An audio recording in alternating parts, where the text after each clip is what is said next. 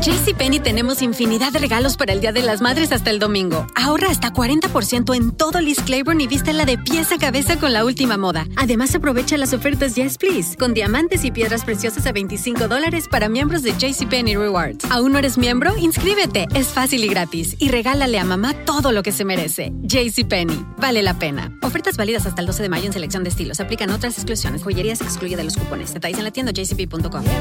Univisión Reporta es un podcast de euforia.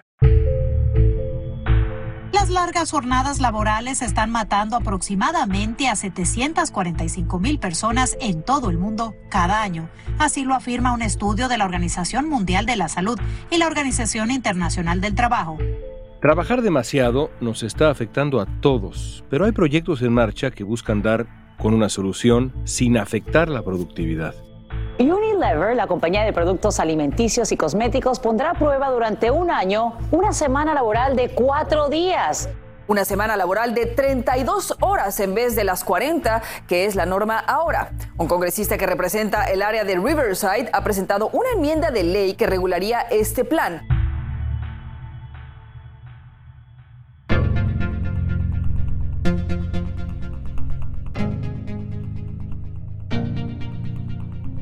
Hoy vamos a platicar con Alejandro Sanín Posada para entender cómo es que se puede ser más productivo trabajando menos. ¿Este plan de trabajar menos realmente funciona para todos? Lo vamos a conversar con Alejandro. Si uno compara actualmente la productividad, por ejemplo, de los países, los más productivos casualmente tienen jornadas de trabajo más reducidas que los menos productivos. Hoy es lunes 25 de abril, soy León Krause, esto es Univisión Report.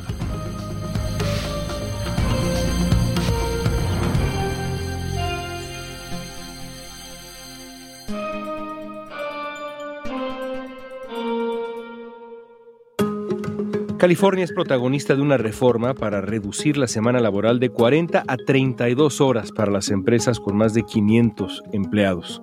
El nuevo proyecto de ley propone que la jornada laboral siga siendo de 8 horas, pero los empresarios estarían obligados a pagar las horas extra a los empleados que trabajen más de 4 días completos. Además, las compañías no podrían reducir el salario de sus empleados por trabajar menos. Alejandro Sanín Posada es psicólogo especialista en psicología del trabajo, organizaciones, recursos humanos. También es un defensor arduo de las jornadas laborales reducidas y es promotor de que seamos felices mientras trabajamos. ¿Cuándo fue que la humanidad empezó a pensar en horarios laborales muy formales, de ocho horas? ¿Cuándo? ¿A quién se le ocurrió? Muy bien, eso tiene un poco que ver con, con el desarrollo del trabajo por allá en la Edad Media, con las horas de sol, la cantidad de horas de sol. La gente tenía que levantarse apenas saliera el sol para aprovecharlo, aprovechar la luz cuando no había electricidad y cuando se iba el sol, pues entonces era momento de, de terminar. Y después entonces empiezan a aparecer los relojes y fue posible tener un poco más de, control sobre la cantidad de tiempo que se desarrollaba el, trabajo y a partir de ahí entonces se fue como estandarizando esa idea de las 8, 9 horas de trabajo diario, que incluso antes incluía los sábados, los domingos, en general en las culturas de, de religiones judías no se trabaja o el sábado o el domingo, entonces normalmente era seis días a la semana y era unas jornadas más extendidas. De hecho, la jornada era mucho mayor, 12 horas, que era el tiempo del sol y se fue reduciendo un poco pues, para permitir que las, que las personas descansaran e hicieran otras cosas, pero se ha mantenido durante muchos años en ese lapso de ocho horas. Pero en mucho sentido estamos hablando de algo que es anacrónico. Es decir, si no toma en cuenta, por ejemplo, la existencia de la electricidad, Claro, es que los seres humanos tendemos a mantener los modelos que nos han servido y muchas veces no nos cuestionamos y no los, no los revisamos. De hecho, no es extraño que la propuesta de reducir la jornada laboral genere tanta polémica. E inmediatamente las personas empiezan a pensar en horas hombre igual productividad y si tengo menos horas hombre, entonces tengo o menos horas mujer, tengo menos productividad eh, porque es la manera eh, vieja de pensar. Incluso es un modelo que tiene que ver con contextos de trabajo menos automatizados, menos robotizados. Ya no estamos en ese tipo de trabajos, al menos no muchos, y, sin embargo se sigue pensando de la misma manera, pero porque era el modelo que funcionaba antes. Y es difícil cambiar los modelos cuando el que tenemos ha funcionado. En términos generales, entonces, un horario definido como el que todos conocemos, un horario de oficina.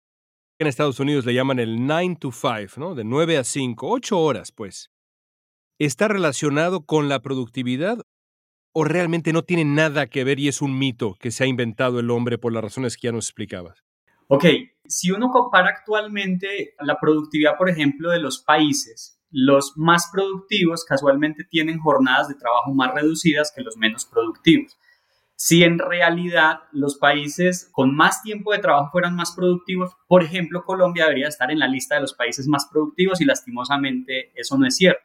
Somos uno de los países con mayor carga de horas de, trabajo a la semana, pero no somos los primeros en la lista de países productivos.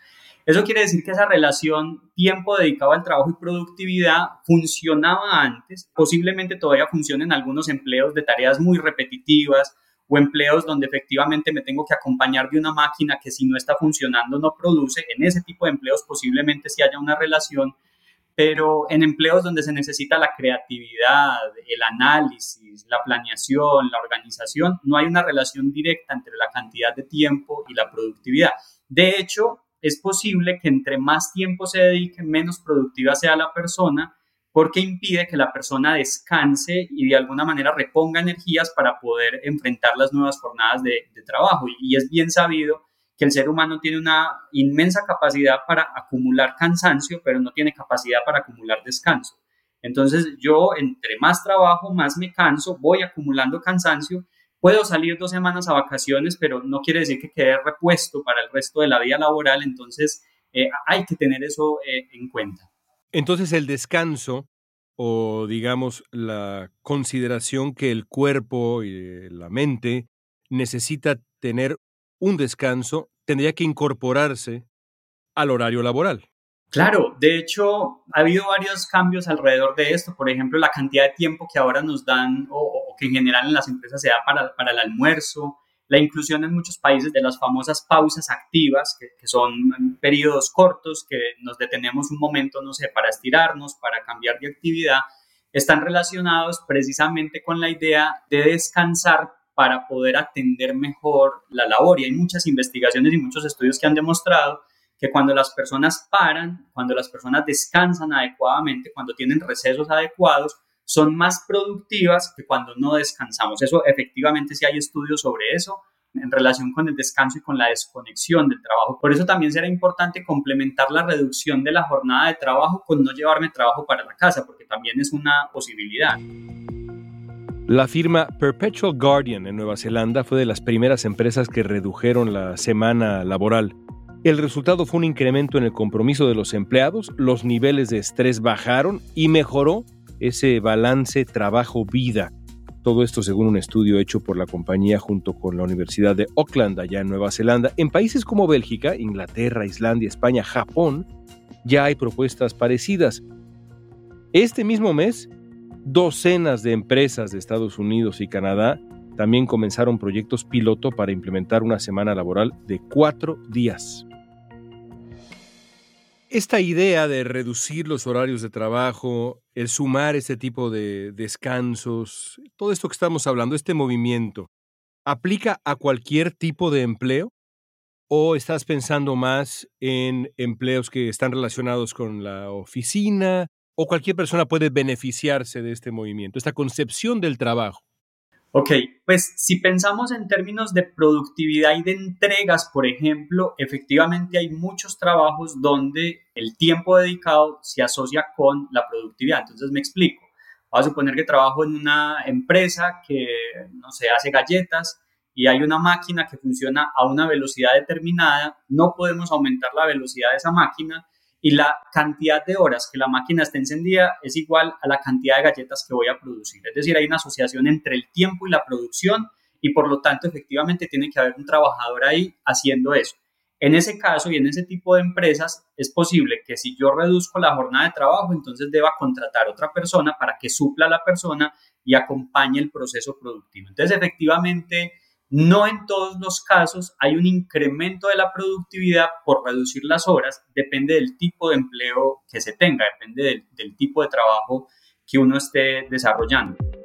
Si uno trabaja muchas horas, 55 horas vamos a decir, esas personas generalmente se comportan un poco diferente, fuman más, a veces toman, o sea, tratan de encontrar un comportamiento para lidiar con el estrés del, del trabajo. Es una persona que no te está rindiendo en el trabajo como debería rendir. Es una persona que a lo mejor eso lo está afectando a la hora de dormir y no está durmiendo bien. Es una persona que tiene más ansiedad de lo normal.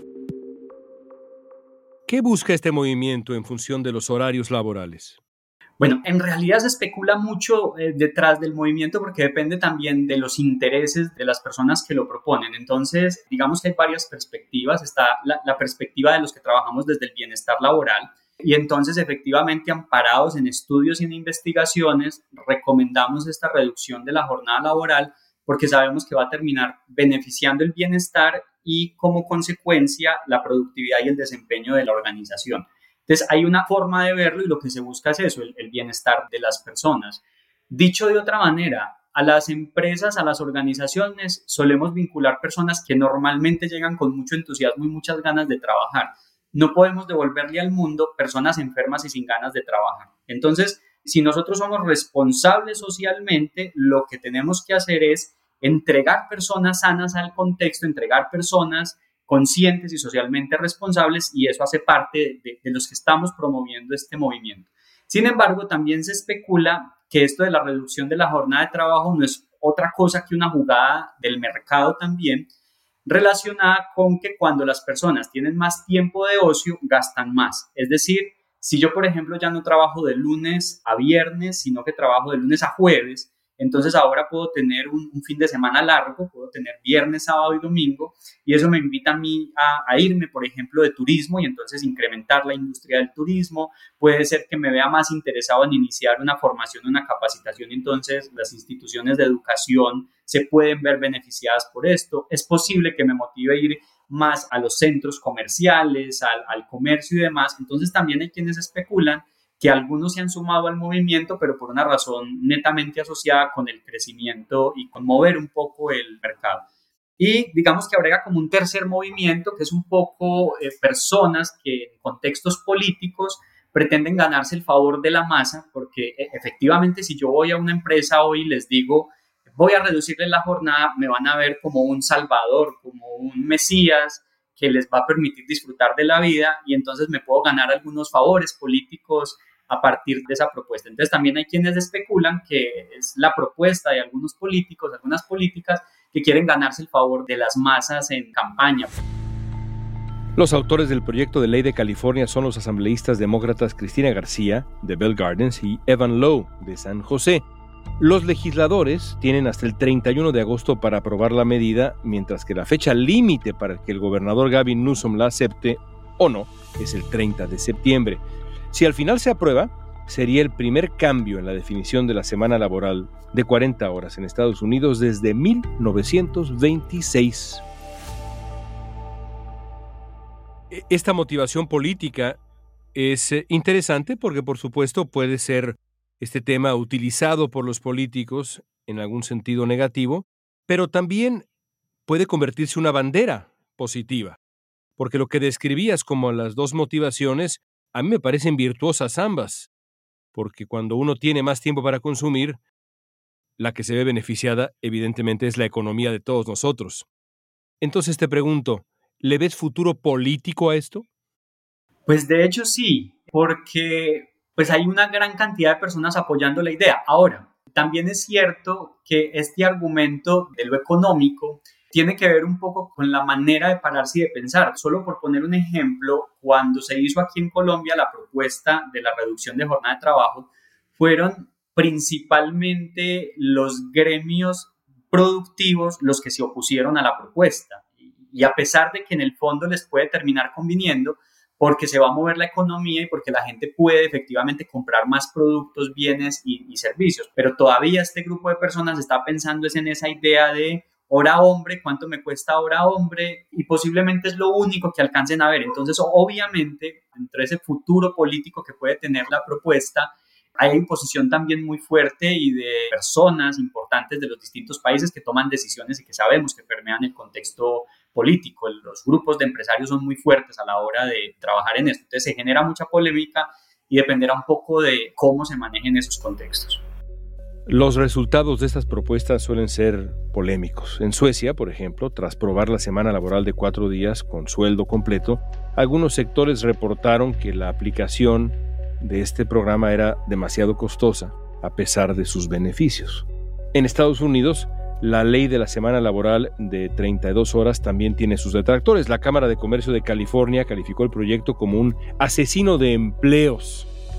La idea de reducir las horas de trabajo en el país eso sí, cobra fuerza periódicamente, pero hasta ahora sin mayor éxito. Pero atención, el proyecto de California podría obtener resultados diferentes gracias a los nuevos modelos laborales que han surgido por la pandemia, que son, y todos lo sabemos, trabajo desde la casa o modelos híbridos. Por último, mientras ocurre la adopción de esto que suena como un paraíso para aquellos de nosotros que trabajamos largas y largas horas y en efecto a veces cenamos en la oficina en 10 minutos. ¿Por qué no nos dejas con un consejo práctico mientras se reducen horarios, mientras las empresas entienden la importancia del descanso? Un consejo práctico para mantener la cordura como empleados en este mundo. Lo que pasa es que suena práctico, pero es muy difícil de realizar y es desconectarse del trabajo. Eso es lo práctico. Es decir, es posible que así no se reduzca la jornada de trabajo si logramos desconectarnos, en realidad desconectarnos del trabajo cuando no estamos trabajando. Eso puede impactar de manera muy positiva nuestra salud y nuestro bienestar. Desconectarnos significa que yo en horario no laboral no voy a responder ni llamadas ni correos electrónicos relacionados con el trabajo Significa que el fin de semana no voy a pensar en mi trabajo ni voy a atender asuntos laborales. Significa que en mis vacaciones tampoco lo, voy a hacer, pero desconectarse suena más fácil decirlo que, que hacerlo. Pero digamos que la desconexión es importante para recuperarnos del trabajo para reponer energías, para poder mantener las redes de apoyo, las redes familiares, el contexto familiar, y todo eso en conjunto termina beneficiando el bienestar del trabajador. La desconexión, que de hecho se ha investigado muchísimo sobre la desconexión del trabajo y la recuperación del trabajo y no he encontrado una sola investigación que diga no vale la pena descansar y desconectarse en términos de productividad y en términos de bienestar. Que, que yo quiero que eso quede claro, León, y es que no solamente estamos hablando de un movimiento por el bienestar de la gente, estamos hablando de un movimiento por la productividad de las organizaciones. Lo que pasa es que parece un poco contraintuitivo. ¿Cómo es que menos horas es más productivo? Es muy contraintuitivo y muy ilógico. Pero yo creo que no existiríamos los psicólogos si el ser humano se comportara de manera lógica. Entonces existimos para poder explicar esas cosas que son contraintuitivas y esta es una de ellas. Mejor desconexión, mejor descanso, menos trabajo extra, más productividad. Mi abuelo, que sabía de bienestar y también un tiempo de su vida supo de productividad, siempre me decía, el trabajo hay que dejarlo colgado como colgamos el saco en el perchero. Ahí, en la entrada de la casa, colgado como el saco. Y después el lunes agarras el saco, te lo pones de nuevo y a trabajar. Bueno, ahí está. Estoy de acuerdo contigo, Alejandro. Gracias, Alejandro. Leo, muchísimas gracias a ti. Casi 48 millones de estadounidenses abandonaron sus puestos de trabajo el año pasado buscando mejores condiciones laborales. Solo en febrero renunciaron casi 4.4 millones, según el Departamento del Trabajo de Estados Unidos. El plan de reducir la semana laboral no se limita a California. El diputado Mark Takano, un demócrata de Riverside, está impulsando un proyecto federal con cambios similares. Se llama la Ley de Normas Laborales Justas. Las renuncias masivas de los últimos dos años y los comprobados ya problemas de salud de las largas jornadas laborales podrían finalmente ser lo que consolide la idea de la semana laboral de cuatro días.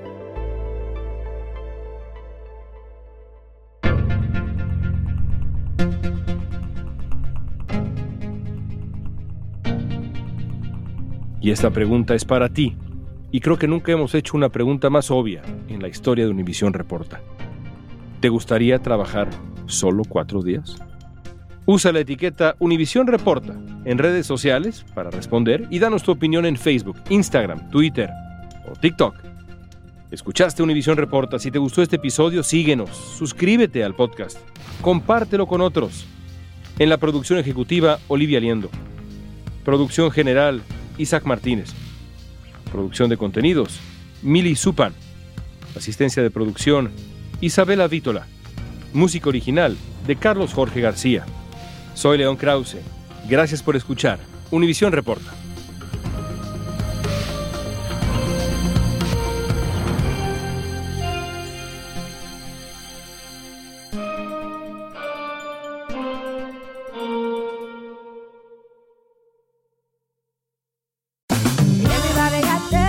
En JCPenney tenemos infinidad de regalos para el Día de las Madres hasta el domingo. Ahorra hasta 40% en todo Liz Claiborne y vístela de pieza a cabeza con la última moda. Además, aprovecha las ofertas Yes Please, con diamantes y piedras preciosas a 25 dólares para miembros de JCPenney Rewards. ¿Aún no eres miembro? Inscríbete. Es fácil y gratis. Y regálale a mamá todo lo que se merece. JCPenney. Vale la pena. Ofertas válidas hasta el 12 de mayo en selección de estilos. Aplican otras exclusiones. Joyerías excluye de los cupones. Detalles en la tienda jcp.com.